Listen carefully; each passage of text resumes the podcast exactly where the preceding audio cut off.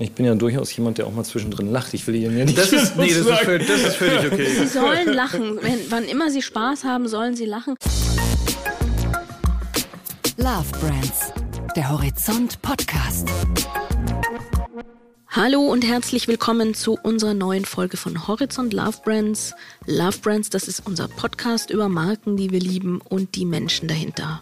Ich sitze hier wie immer mit meinem Kollegen Santiago Campillo Lundbeck. Und ich mit meiner hochgeschätzten Kollegin Bettina Sonnenschein. Ja, und heute haben wir uns ein ganz besonders weihnachtliches Thema vorgenommen. Obwohl ich muss sagen, bei dem Vororttermin kam nicht so richtig äh, bei dem Wetter die nötige Weihnachtsstimmung auf. Zuerst zumindest. Korrekt, in Bremen Nieselregen. Aber Nieselregen hin oder her, passend zur Jahreszeit haben wir uns in Bremen mit Bert Kriewold getroffen. Der ist Market Activation Director Chocolate bei Mondelez. Das ist so kompliziert, dass ich es ablesen muss. Man könnte ihn auch ganz kurz den Candyman von Milka nennen, denn er ist derjenige, der dafür sorgen muss, dass junge Zielgruppen auch heute noch was mit der Marke Milka anfangen können. Genau, wir Ältere denken dabei ja in der Regel eher an was anderes, nämlich an die lila Kuh. Oder ganz schlicht an eine Tafel Vollmilchschokolade. Aber so einfach ist das Geschäft von Mondelez bzw. von Milka heute längst nicht mehr. Die Produktrange unter diesem Markennamen, die ist so enorm und die Ansprache, wie wir dann gehört haben, auch entsprechend vielfältig. Ja, und da kann die Palette gehen von einer Zusammenarbeit mit einem Rapper zum Thema Zartheit bis hin zu der ganz klassischen Weihnachtskampagne oder Familienkampagne, wo so ganz traditionelle Werte und traditionelle Gefühle gespielt werden. In dem Zusammenhang hat mich ja sehr erstaunt, dass Milka dieses Jahr sich gar nicht an dem allgemeinen Weihnachtsspot-Wettbewerb im TV beteiligt hat. Dabei ist es doch genau die Zeit für, um zart zu sein absolut die Zeit, um zart zu sein und die Zeit, um mit einer Kampagne das auch entsprechend zu vermarkten. Aber Bert Kriewold hat gesagt, war dieses Jahr nicht nötig. Der alte Spot aus dem Jahr 2019 tut's immer noch und erreicht, wen er erreichen muss. Ja, aber in anderen Beziehungen hat er natürlich eine ganze Menge Ideen dazu, wie man Festtage und speziell die Weihnachtsmagie nutzen kann, um eine Marke wie Milka voranzubringen. Was er dazu zu sagen hat, können wir uns doch jetzt einfach mal in unserem Gespräch anhören. Mein Name ist Bert Kriewold und Milka ist eine Love-Brand, weil sie in idealer Weise seit Generationen Geschmack und Emotionen miteinander verknüpft und dabei auf die lila Kuh bauen kann. Herr Kriewold, herzlich willkommen bei Horizont Love Brands. Dankeschön, freut mich sehr. Vorab eine ganz pragmatische Frage. Wann haben Sie denn zum letzten Mal einer Kuh in Auge gegenübergestanden und war diese Kuh lila?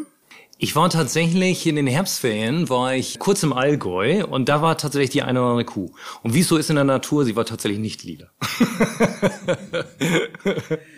Aber jetzt stehen wir mit der Weihnachtssaison wieder vor einer Schokoladenhochsaison für die Süßwarenbranche ja ganz besonders wichtig. Und ich glaube, da wird auch die Lila Kuh nochmal ein paar extra Einsätze schieben müssen. Trotzdem die Frage, wie bringen Sie Schokolade zu Weihnachten in die Präsenz der Menschen? Was für eine Rolle hat die in den Festtagen? Und ist das anders als bei anderen Festtagen, wie jetzt beispielsweise Ostern? Mhm. Ich glaube schon, dass Schokolade für Weihnachten eine besondere Rolle spielt. Das ist einerseits, glaube ich, bedingt dazu, ist das Ende des Jahres. Da denkt man gerne dran, was man sich so gönnen kann, weil es war ja ein langes Jahr, in dem man wahrscheinlich viel geleistet hat. Das per se unterstützt das schon mal. Und dann ist natürlich Weihnachten auch eine Zeit, wo man gern Schokolade teilt, gern Schokolade isst. Also dementsprechend ist es, glaube ich, absoluter Saisonhöhepunkt für die Schokolade und natürlich auch für Milka. Und äh, ich glaube, wichtig für uns ist einfach, es ist auch ein ideales Fest, das zur Marke passt, weil wir ja eben halt gerade über die Familien kommen, über die darüber hinaus, mit denen man in Kontakt treten kann. Und eben halt das Thema Zartheit und ein bisschen zarter sein zu den Leuten passt natürlich ideal zur Saison. Da sind wir ja aber genau schon bei dem Punkt, wenn Sie sagen, in dieser Zeit will jeder gerne ein bisschen Schokolade. Sie sind da aber nicht alleine aus Sicht eines Anbieters in diesem Zeitfenster und auch nicht mit dem Segment. Haben Sie so eine allgemeingültige Formel, wie man da als Schokoladenmarke so auftreten muss, gerade um in dieser sehr dicht besetzten Weihnachtssaison sich dann vielleicht auch abzuheben von der mannigfaltigen Konkurrenz?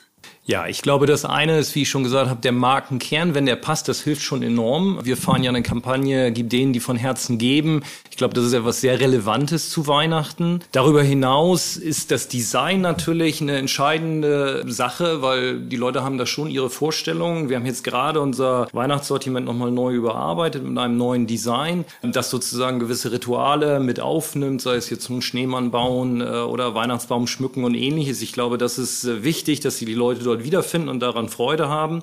Und das muss sich natürlich auch am Point of Sale dann widerspiegeln. Da muss man für Aufmerksamkeit sorgen. Wir haben unsere Weihnachtshütten, wir haben unseren ikonischen zwinkernden Weihnachtsmann, sage ich mal, sehr stark dort aufgestellt. Und ich glaube, das ist etwas, was den Leuten dann durchaus im Gedächtnis bleibt. Also ja, man mhm. muss sich schon versuchen zu differenzieren, auch wenn Weihnachten natürlich am Ende des Tages Weihnachten bleibt.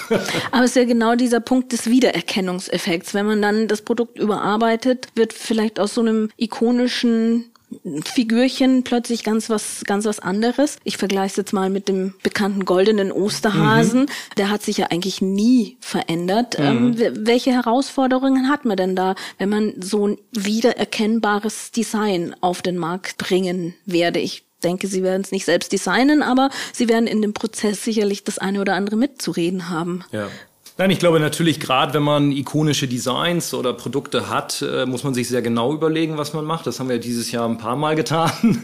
Der Weihnachtsmann äh, kommt, sage ich mal, in der Tradition daher, wie er auch in den letzten Jahren aufgetreten ist. Da muss man natürlich gerade in der Saison besonders vorsichtig sein. Aber ich glaube, es ist auch immer wichtig, am Puls der Zeit zu gehen. Das heißt, man sollte es auch nicht ausschließen. Ansonsten ist man irgendwann dann das Überbleibsel aus alten Tagen, äh, das vielleicht noch für Nostalgie sorgt, aber leider nicht mehr die neue Zielgruppe anspricht.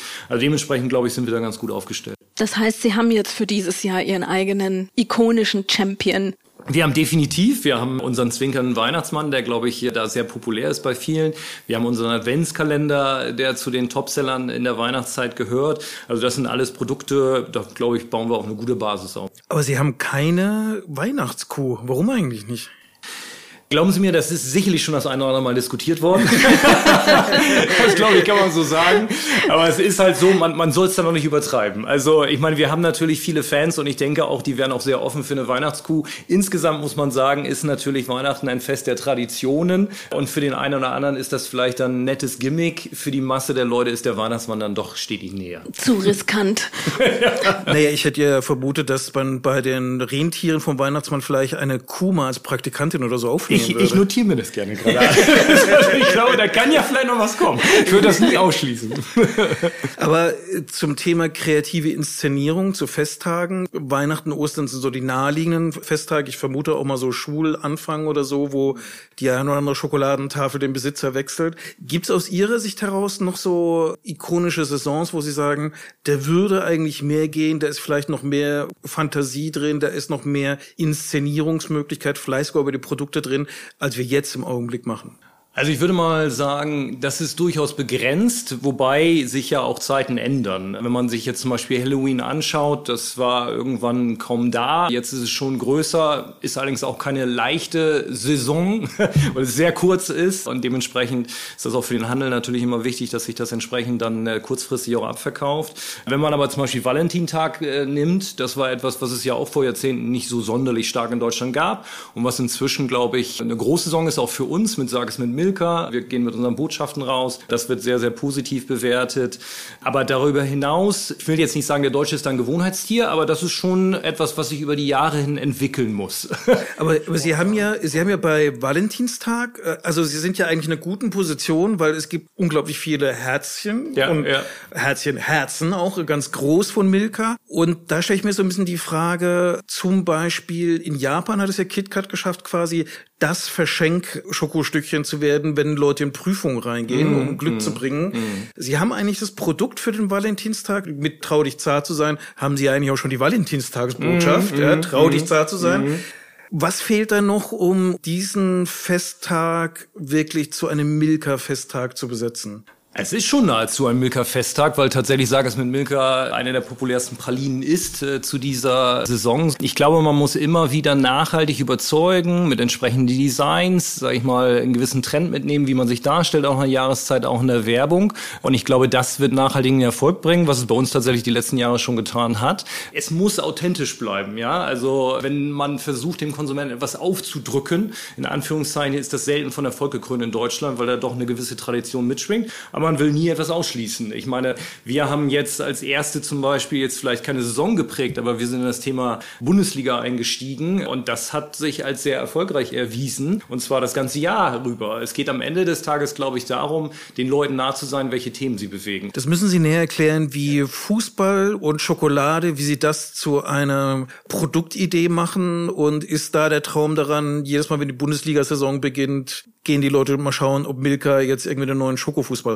rausgebracht hat. Ja, ja, mache ich gerne, mache ich gerne. Nein, wir haben, glaube ich, in der DFL einen tollen Partner gewonnen und äh, sind dabei natürlich Sachen wie äh, Teamgeist, Fairness, also bestimmte Bereiche des Fußballs nach vorne zu stellen. Ich glaube, das ist auch im Sinne der DFL. Natürlich hat der Fußball auch andere Seiten, das ist uns sehr wohl bewusst. Aber wir sind ja jetzt auch nicht die Fußballmarke, sondern es ist ein Teil unseres Auftritts äh, am POS, der von den Leuten sehr positiv bewertet wird, weil wir einfach Preise anbieten können, Themen anbieten können, so wie es auch zum Beispiel jetzt gemacht haben mit äh, Gewinne den Weltmeister, Lukas Podolski, Rudi Völler. Das ist halt toll, weil die Leute können dann solche Ikonen dann treffen und haben Interesse dran und verknüpfen das letztendlich dann äh, auch mit dem, was wir sozusagen hier leisten. Und abgesehen von so einer Weltmeisterschaft ist so eine Bundesliga-Saison natürlich deutlich länger als eine Festsaison. Das haben Sie sehr gut bemerkt.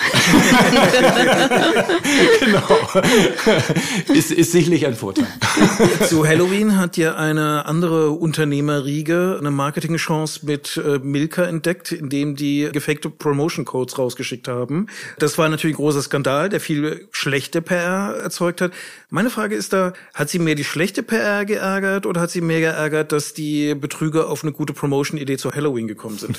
Ich glaube, am meisten haben mich einfach geärgert, äh, die Tatsache an sich überhaupt, äh, dass solche Leute äh, versuchen, Marken zu nutzen, um Leute oder Konsumenten hinters Licht zu führen. Das sollte so nicht sein, das kommt immer wieder mal vor. Wir können dann tatsächlich nur darauf hinweisen, auf unseren Webseiten, auf dem, was wir kommunizieren. Insgesamt tatsächlich sind wir auf solche Leute nicht angewiesen, wenn es um gute Promotion-Ideen angeht.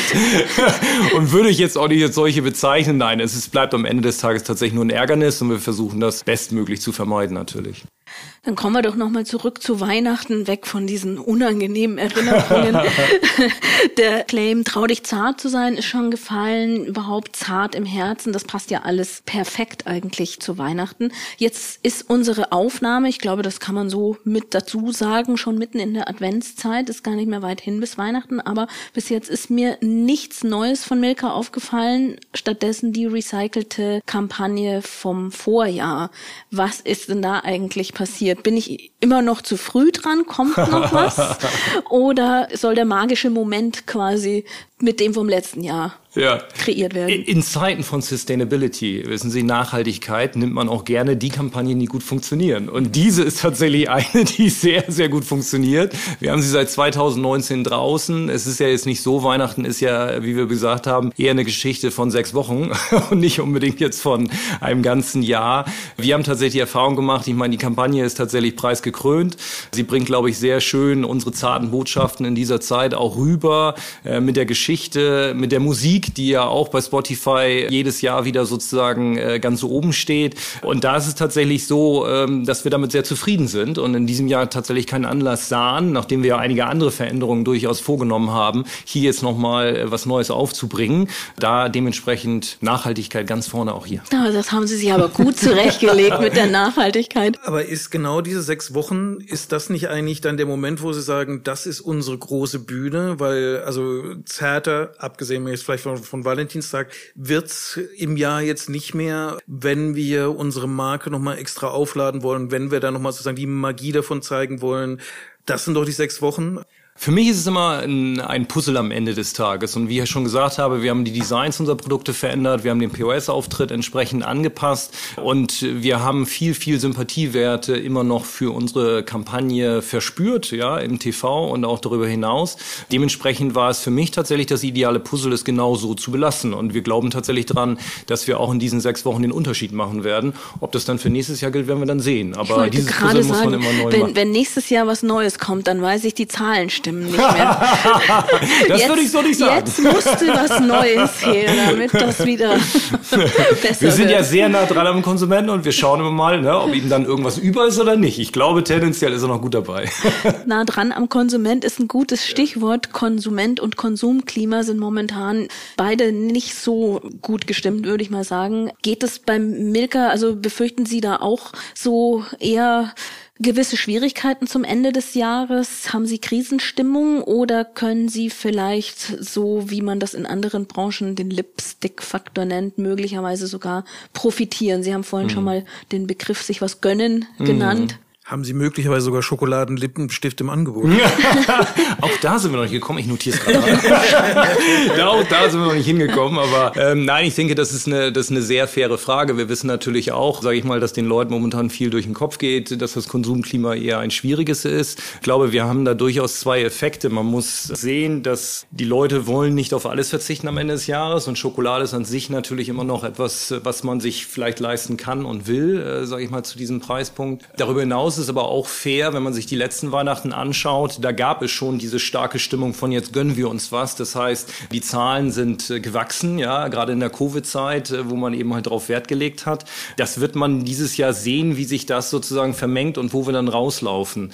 Schwierig zu prognostizieren. Schauen wir einfach mal. Ich glaube, dass wir als Milka mit all dem, was wir an Werten liefern, auch an Produktqualität liefern und mit dem, wie der Handel das sozusagen draußen darstellt, gut aufgestellt sind, auch im Vergleich zu den Mitbewerbern, sage ich mal, wenn, wenn es vielleicht um das Preis-Leistungs-Verhältnis geht, was hier dem Konsumenten durch den Kopf geht. Also ich bin da durchaus sehr zuversichtlich. Also noch keine schlechte nein, Krisenstimmung Nein, am Ende des Jahres gibt es sowieso keine schlechte Stimmung. sehr gut. Das wollen wir auch nicht erreichen nein, nein, mit diesem Gespräch. Deswegen würde ich vorschlagen, wir machen gleich mal einen kleinen Break zur Pause. Genau, und zu dem Break machen wir immer ein kleines Spiel. Unsere vier Ps im Marketing, die vier Ps definieren die Marke. In unserem Spiel definieren die vier Ps unseren Gesprächspartner. Denn wir haben ja jetzt gerade viel über Milka geredet, wir werden noch viel über Milka reden. Jetzt ist Bert Kriwold dann die Love Brand, mhm. über die wir ein bisschen mehr erfahren Gerne. wollen. Place, Price, Product, Promotion. P wie persönlich. Und wir steigern dann ein mit dem ersten der vier Ps, Place. Meine Frage ist, was ist für Sie ein besonderer Ort, so ein Lieblingsplatz? Ja, ich nehme einfach mal ein Land, äh, weil wir tatsächlich sehr, sehr viel Zeit in Frankreich verbringen. Ich habe da auch für Mondelez äh, tatsächlich vier Jahre mal verbringen dürfen. Es ist ein Land mit seinen Leidenschaften, gerade für das Thema Food äh, ja, und Beverages, etwas, was uns als Familie sehr nahe ist. Meine Kinder sind dort sozusagen aufgewachsen und das ist ein Ort, wo wir immer wieder gerne hingehen, Jahr für Jahr und eigentlich die Zeit genießen. Und genießen dann natürlich nicht nur die Zeit und Land und Leute, sondern auch das Essen und das Trinken. Schön, hört sich gut an. Unser zweites P ist das Product. Und da wüssten wir natürlich ganz gerne, was es aus der Produktwelt außerhalb von Mondelez für Sie noch Wichtiges gibt. Oha, okay. Nach der ersten Antwort würde ich fast vielleicht vermuten, dass die Antwort Baguette sein kann? ja, Baguette ist auch äh, durchaus sehr populär. Nein, ich glaube, ähm, vielleicht zu sagen, es gibt die Fruchtgetränke von Innocent, die ich tatsächlich sehr, sehr gerne mag. Und ich finde, die Kollegen haben da auch einen tollen Job gemacht, äh, weil sie haben eigentlich ein relativ generisches Produkt, sage ich mal, sehr spannend gemacht und einen Charakter verlieben. Also das ist etwas, was ich durchaus äh, gerne mal zwischendurch trinke. Die Smoothies, äh, ich muss es aber trotzdem nochmal betonen, es gibt tatsächlich auch Produkte aus unserem Hause, die ich gerne mag. Und das ist die Milka Max, die 300 Gramm Stammtafel, weil ich einfach dann eine schöne Textur und was richtig Ehrliches im Mund habe. Wenn schon, dann richtig. genau. Dann wären wir beim dritten P, Promotion. Gibt es eine Werbekampagne, die Ihnen besonders gut gefällt, wo Sie sagt, das ist auch über die Jahre weiterhin immer eine besondere Inspiration für Sie gewesen? Ja, ähm, ich glaube, es gibt ja die großen Kampagnen, die allumfassenden Kampagnen. Ich glaube, jedes hat da was für sich. Ich glaube, was in den letzten Jahren Jahren natürlich immer mehr, äh, sag ich mal, in den Fokus gerückt sind, sind auch Social-Media-Kampagnen, also wo man versucht hat, vielleicht auch mit ein bisschen weniger Budget Tolles rauszuholen. Äh, ich habe da tatsächlich so ein bisschen was aus meinem privaten Bereich mir abgeschaut, weil Duolingo, die Sprache-App, ist tatsächlich etwas, äh, was durchaus populär ist bei uns. Und ich muss sagen, was die Kolleginnen und Kollegen da in der Social-Media-Welt machen, sei es nun über YouTube oder auch, äh, ich glaube, kürzlich war es über, über TikTok, finde ich tatsächlich sehr ehrenwert und auch sehr ansprechend. Ich glaube auch hier, wenn man aus eher was Generischem macht, was vielleicht so einen leicht langweiligen Touch hatte, äh, wenn man es da schafft, sage ich mal, neue Generationen anzusprechen, dann finde ich, ist das aller Ehren wert. Dann sind wir schon beim vierten P, das ist der Preis, wobei wir den bei uns nicht mit Geld aufwiegen, sondern daran interessiert wären, ob es eine Art von Preis, eine Auszeichnung gibt, von der Sie träumen. Die muss auch gar nicht in real existieren. Das kann ein Fantasiepreis sein. Gibt ja. es irgendwas, wo Sie gerne auf der Bühne stünden und in Empfang nehmen würden? Also für den Marketeer ist natürlich der Effi schon immer eine besondere Geschichte. Jetzt haben wir ihn tatsächlich gerade wieder gewonnen äh, und das fühlt sich jedes Mal wieder gut an. äh, aber, aber tatsächlich tatsächlich, wenn ich so zurückblicke, so eine Oscarverleihung, ja, mit der Ansprache sozusagen an meine Eltern, meine Lieben etc. Das muss ich sagen, oh, warum nicht? Das hätte ich schon gerne noch mal mitgemacht. Bin mir nicht sicher, ob ich dafür jetzt den richtigen Job habe, aber es war zumindest immer ein netter, netter Traum. Sehr sympathisch, dass Sie das einfach mal so sagen, weil das hat bisher noch keiner gesagt. Und Was ich finde, das ist die beste Bühne, die man überhaupt nur haben könnte. Ja, das muss ich sagen, ja. Wobei die Bühne dann besser wird, wenn man nicht das Orchester bei der Oscar Oscarverleihung hat, was einen dann immer abspielt, wenn man dann irgendwie sich traut, länger als zwei Minuten zu reden. A absolut, absolut. Und ich würde auch aufpassen, wer sonst noch auf die Bühne läuft und irgendwelche Redungen macht. Also, ich glaube, man hat da einfach über die Jahre gelernt. Ne? Also ich bin jetzt bereit. ja, dann ist es auch schon wieder Zeit, ernst zu werden und in den zweiten Teil einzusteigen. Wir wollen uns noch mal ein bisschen mehr mit der Marke Milka auseinandersetzen. Erst kürzlich ist von Splendid Research wieder eine Umfrage rausgekommen, wo wo sie erneut die Top-Schokoladenmarke schlechthin sind. Also sie haben die höchste Bekanntheit, sie haben hohe Imagewerte, sie werden als innovativ wahrgenommen. Gibt Ihnen das eigentlich so im Alltagsgeschäft auch ein gewisses Sicherheitsgefühl? Ich denke da an diese ewig wiederkehrenden Listungsgespräche mit dem Handel. Da kann man doch schon so ein bisschen auftreten und sagen, ich sage, was wir für Preise verlangen und nicht du, Händler. Gut, dazu muss man sagen, die Preise macht natürlich immer noch der Handel.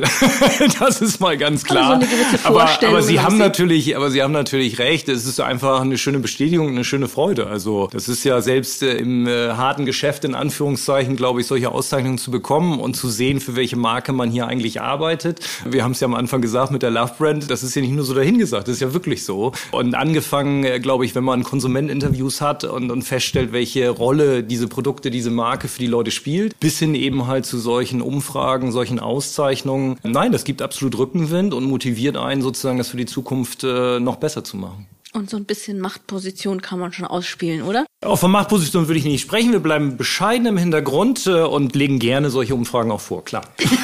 Aber können Sie sich die Bescheidenheit in dem Moment leisten? Weil ich meine, Sie arbeiten ja auch in der Marke in der qualitativen Hinsicht. Also die Produktion von nachhaltigem Kakao steht ja für Mondelez und speziell jetzt für Milka als Marke ganz vorne mit dabei. Ja. Das sind ja Investitionen in die Qualität, die auch in Niedriglohnländern nicht umsonst zu haben sind. Und gleichzeitig haben Sie aber den Faktor hier, dass generell die Preise steigen. Da muss es doch ruppiger werden, wenn Sie nicht letztlich dann Ziele, die zur Marke passen, opfern wollen.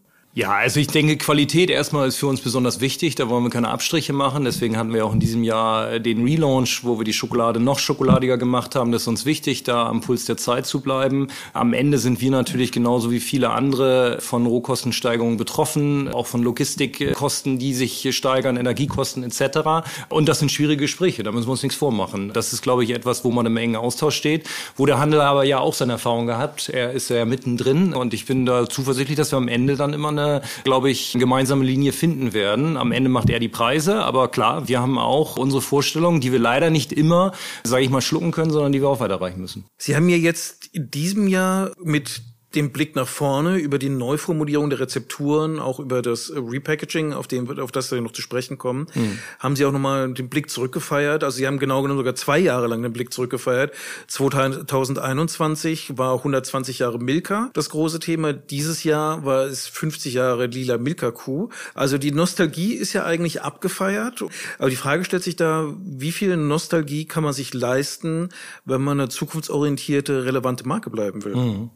Also ich denke, grundsätzlich muss man sich für Tradition nicht schämen. Das ist ja auch etwas, was nett ist. Die Leute sind damit aufgewachsen, sie verbinden damit sehr positive Werte und dementsprechend glaube ich, ist es absolut auch fair und das kann man auch machen, dass man auch drüber spricht. Ich glaube, wir haben das eher dezent getan im Vergleich vielleicht auch zu dem einen oder anderen Wettbewerber. Man könnte sagen, hanseatisch zurückhaltend. das könnte man so sagen. Nein, aber vor einem bestimmten Hintergrund eigentlich, dass es geht ja nicht, ist ja nicht ein Wert an sich, dass es uns lange gibt. Ja, das muss man einfach so sagen, sondern es geht ja eigentlich in die Richtung, warum gibt es uns eigentlich? Warum glauben wir, dass wir immer noch relevant für die Konsumenten sind? Und ich glaube, als wir eben halt die 120 Jahre gefeiert haben, haben wir die Leute letztendlich eingeladen, ihre Wünsche zu äußern, äh, auch um zarte Gesten zu machen zu anderen. Ich glaube, das passt sehr, sehr schön zum Markenkern. Ich glaube, das 50-jährige Jubiläum der Kuh ist uns natürlich wichtig, geht uns zu Herzen. Aber darüber hinaus war es Teil dieses Markenrelaunch, den wir vorgenommen haben. Und dementsprechend haben wir die Kuh natürlich auch betrachtet und äh, angepasst. Aber insgesamt möchte ich sagen, für uns ist es halt sehr wichtig, nah an den Konsumenten zu sein. Und das kennzeichnet eigentlich auch unser Marketingprogramm der letzten Jahre. Sie haben den Relaunch ja schon angesprochen. Da spielt die Kuh eine Rolle. Sie zwinkert einem direkt äh, von der Schokoladentafel zu und lächelt auch von der Verpackung viel direkter zum Konsumenten. Und Skandal, die Milch Milka, die Milch-Kakao-Schokolade, hat jetzt drei Prozent mehr Kakao und weniger Milch. Wie ist denn das neue Paket bei den Kunden angekommen? Gab es Proteste? Gab es Jubelstürme? Wo, wo ist der Pegel?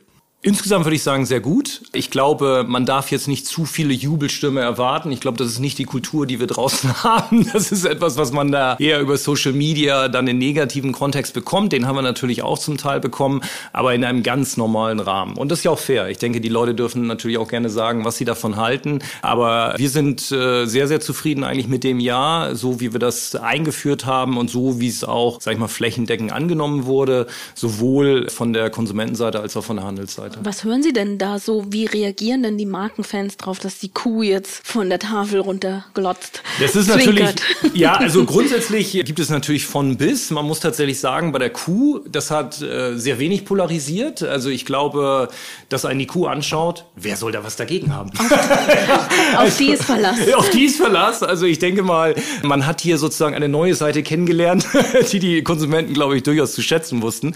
Die Rezeptur, da gibt es natürlich immer Leute, die eben halt vielleicht den Geschmack, den sie so hatten, genau so auch gerne weiter gehabt hätten. Aber wie gesagt, das hielt sich im Rahmen und wir haben eben halt auch viel Positives gehört, dass das Schokoladige, glaube ich, ja auch hier sehr gut den Zeitgeist trifft. Und wie sieht's da mit diesem schon etwas früher vollzogenen Schritt hin Richtung etwas dunklerer Schokolade aus? Sie haben gerade gesagt, ja, Milka ist Milchschokolade. Gerade für uns Ältere, die es nicht anders kennen, ist ja auf die Milchschokolade schlechthin. Hat das wirklich was gebracht, dieses, diesen hinzumachen, hin Richtung etwas bitterer zu werden in der Zartheit? Ich denke schon, das ist eben halt ganz wichtig, glaube ich, wenn man über Zielgruppen spricht. Wir sprechen viel immer über jüngere Leute, aber ich sage mal, es gibt natürlich auch Generationen, die sich weiterentwickeln und deren Geschmack sich tatsächlich auch ändert und die Milka eigentlich sehr, sehr lieben, aber diese Geschmacksrichtung vielleicht nicht gefunden haben.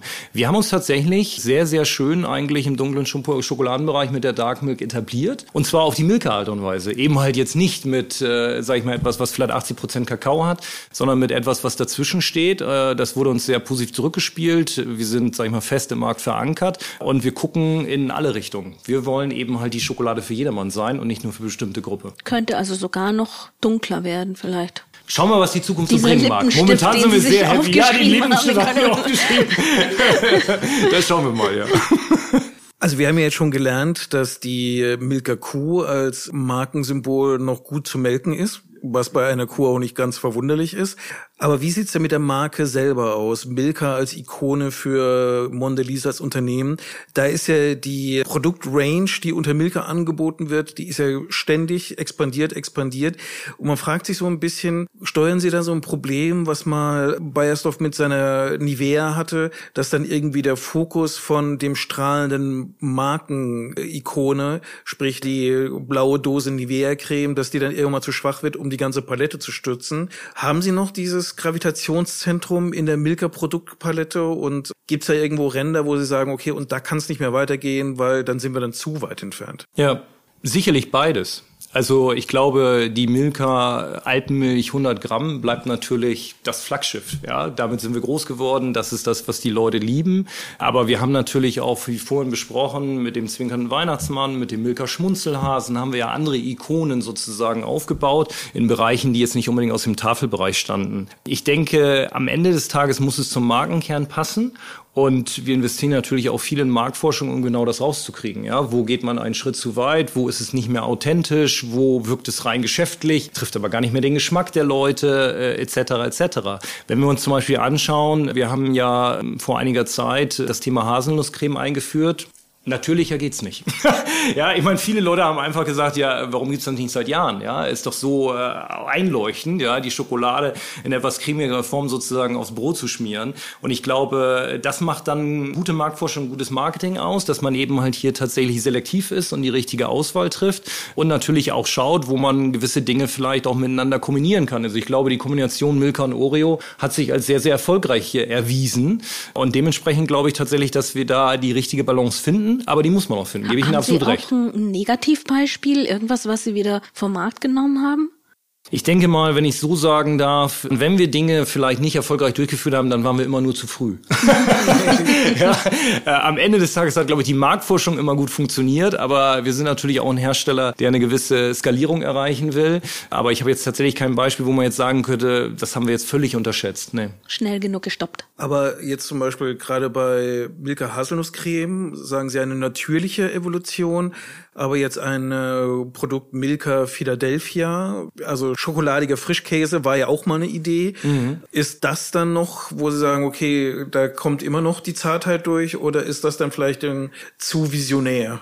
Ja, das ist natürlich die, die große philosophische Frage. Ne? wo, wo fängt das an? Wo hört das auf? Ich gebe Ihnen natürlich recht, dass ein Philadelphia mit Milka weiter weg ist als jetzt eine Haselnusscreme. Absolut. Ich glaube schon, dass das viele geschmacklich überzeugt hat. Äh, und am Ende kommt es darauf an.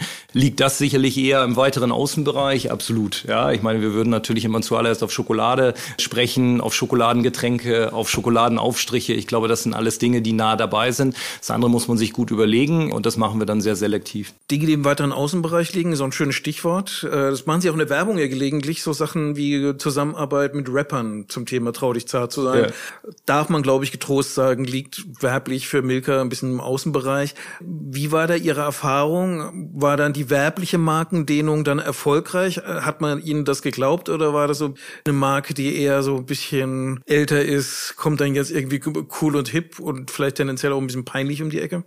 Also zunächst mal, um auf das, was Sie vorhin gesagt haben, zurückzukommen, das macht unheimlich viel Spaß. ja, ich meine, das ist cooles Marketing.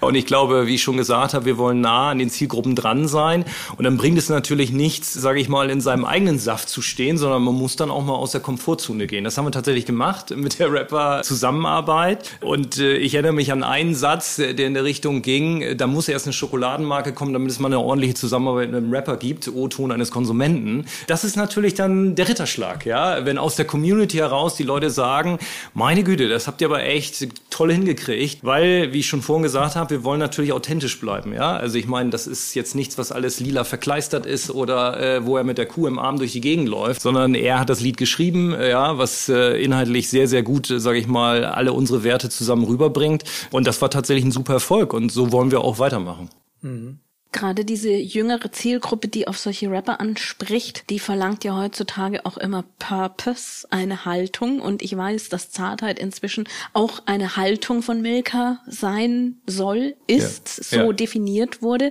Ich muss dazu sagen, ich bin da immer so ein bisschen skeptisch, wenn es um dieses Haltungsthema geht, mhm. weil ich mich gerade bei Schokolade dann frage, muss Schokolade auch noch eine Haltung haben? Schokolade ist doch einfach Schokolade, oder? Verlangen die das wirklich?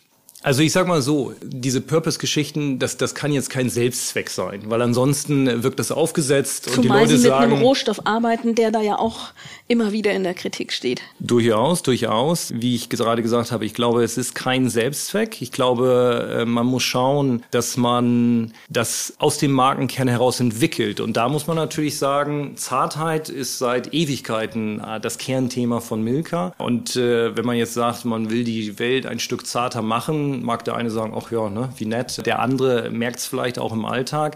Wir haben gerade dieses Jahr zum Beispiel angefangen, das Thema Intergenerationen aufzunehmen, also junge und alte Leute zusammenzubringen mit derselben Passion.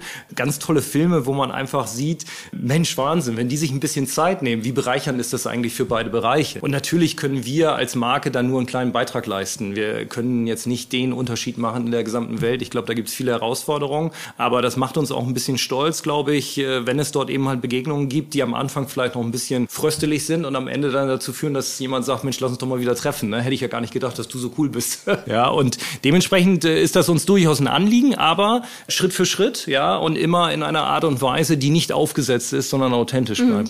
Bleibt. Gibt's denn da so harte Grenzen, die Sie ziehen für das Feld, in dem der Purpose passiert? Also ich denke so ein bisschen daran, was Edeka passiert ist zum Start des Ukraine-Kriegs, wo Edeka dann die Anzeigen geschaltet hat. Auch Freiheit ist ein Lebensmittel und das ist offensichtlich Edeka nicht geglaubt worden. Also man hat verstanden, Edeka, das sind die Leute, denen ist Lebensmittel wirklich wichtig, aber plötzlich Edeka als Außenbotschafter Deutschlands, das war seltsam.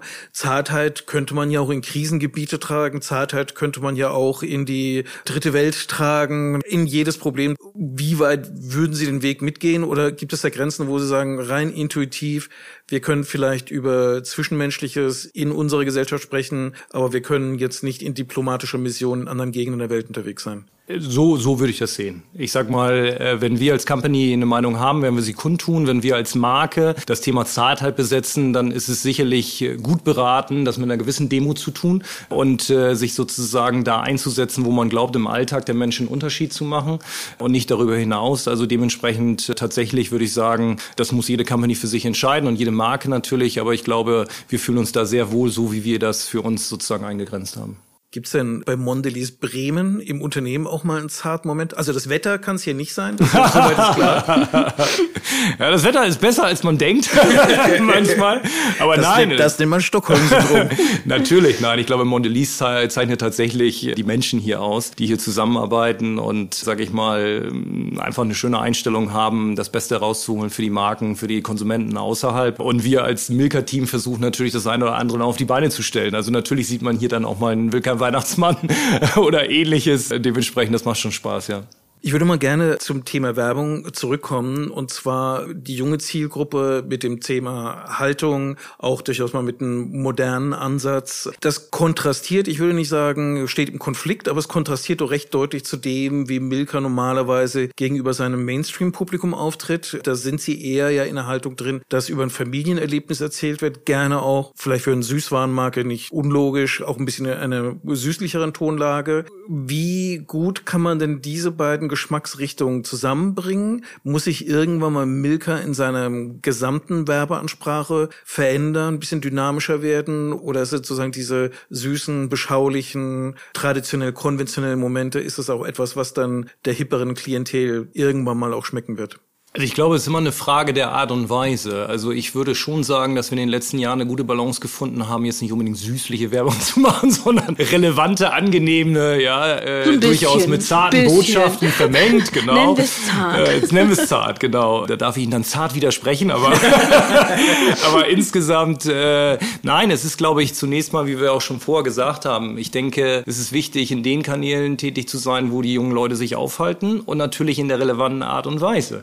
Wir gehen jetzt nicht mit einem Familienspot, äh, sage ich mal, in bestimmte Kanäle, wo sich Leute aufhalten, die sagen, das ist nicht meine Welt gerade, sondern wir gehen da eben halt mit dem Rapper rein, ja. Und ich glaube, das ist etwas, was man äh, ausbalancieren kann und muss. Aber der Kern, und das ist, das ist für mich wirklich ganz wichtig, äh, jetzt sagt vielleicht nicht jeder Zartheit, ne? Und das ist natürlich ein Begriff, der, sag ich mal, vielleicht jetzt nicht unbedingt in dieser Welt jetzt häufig genutzt wird. Aber dieses Thema Empathie, menschliche Gesten, das Miteinander, das ist ja für alle relevant, ja, auch für die jungen Leute. Und dann ist eben halt unsere Kunst, das sozusagen entsprechend rüberzubringen. Aber es gibt ja noch andere Gruppen in der Gesellschaft, die im Wachsen sind. Singles. Die Gesellschaft wird tendenziell älter. Das heißt, die Situation, die Familie trifft sich unterm Weihnachtsbaum, wird ja eigentlich immer seltener.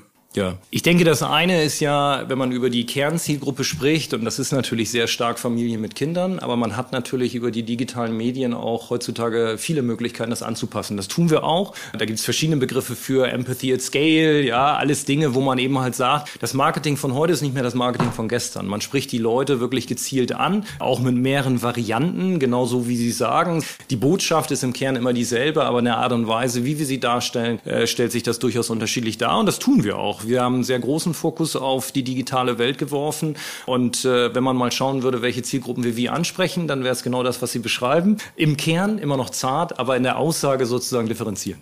Ich glaube, wir müssen uns noch mal ein bisschen im Social Media anschauen. Herr Kriebold, ja. ich habe eine Abschlussfrage. Ja. Die ist total banal wahrscheinlich. Ich wüsste ganz gerne, ob Sie eigentlich gelegentlich selbst noch Schokolade essen. Aber auf alle Fälle, nein, das, das brauche ich auch. Äh, ich bin da auch nicht anders als äh, die anderen Konsumenten. Bei mir am Abend, ja, nach einem etwas längeren Tag, und das war vorhin jetzt nicht irgendwo dahingesagt, tatsächlich nehme ich mir die Großtafel, breche mir einen Riegel ab und genieße es. Äh, Wenn es in meinem Lieblingssessel ist, ja, um einfach mal kurz abzuschalten. Nein, das ist auf jeden Fall was, was ich auch brauche. Und wie groß ist der Druck aus der Familie, die ja auch sehr Frankreich-affin ist, wie ich erfahren habe? Mhm. Müssen Sie da ständig Milka mitbringen oder stehen die auf ganz andere Produkte? Hand aufs Herz. Also der Großteil, kann ich Ihnen versprechen, ist Milka, aber ich würde lügen, wenn es nicht auch die ein oder andere Geschichte gibt, die vielleicht auch an Süßigkeiten sozusagen in unserem Hause bevorzugt wird. Aber nein, ich äh, bin sozusagen äh, mit Glück gesegnet, dass meine Familie meinen Job wirklich ganz klasse findet. Wie oft lernen Sie denn noch entfernte Verwandte kennen, wenn die merken, dass äh, ein Familienmitglied bei Milka arbeitet und möglicherweise ein Paket schicken könnte? Ja, also ich muss sagen, das macht schon Spaß. Ich meine, der eine oder andere wird sich dann vielleicht fragen, was macht der Kerl da eigentlich genau? Aber dass ich mit dieser Schokolade zu tun habe, reicht eigentlich schon per se. genau, um die Sympathiewerte nach oben zu schießen. Wunderbar, Herr Kriewold. Vielen Dank für das Gespräch. Ganz herzlichen Dank an Sie. Und das war's wieder mit unserer heutigen Folge von Horizont Love Brands.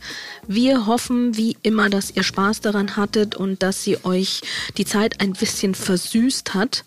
Wenn dem so ist, dann hinterlasst uns gerne Kommentare, hinterlasst uns gute Bewertungen, gebt uns Sternchen auf jeder Podcast-Plattform, auf der ihr uns hört. Und die ultimative Chance, zart zu sein und eine kleine Liebeserklärung an dieses Podcast zu machen, ist natürlich, wenn ihr ganz einfach unser Podcast auf der Plattform eurer Wahl abonniert.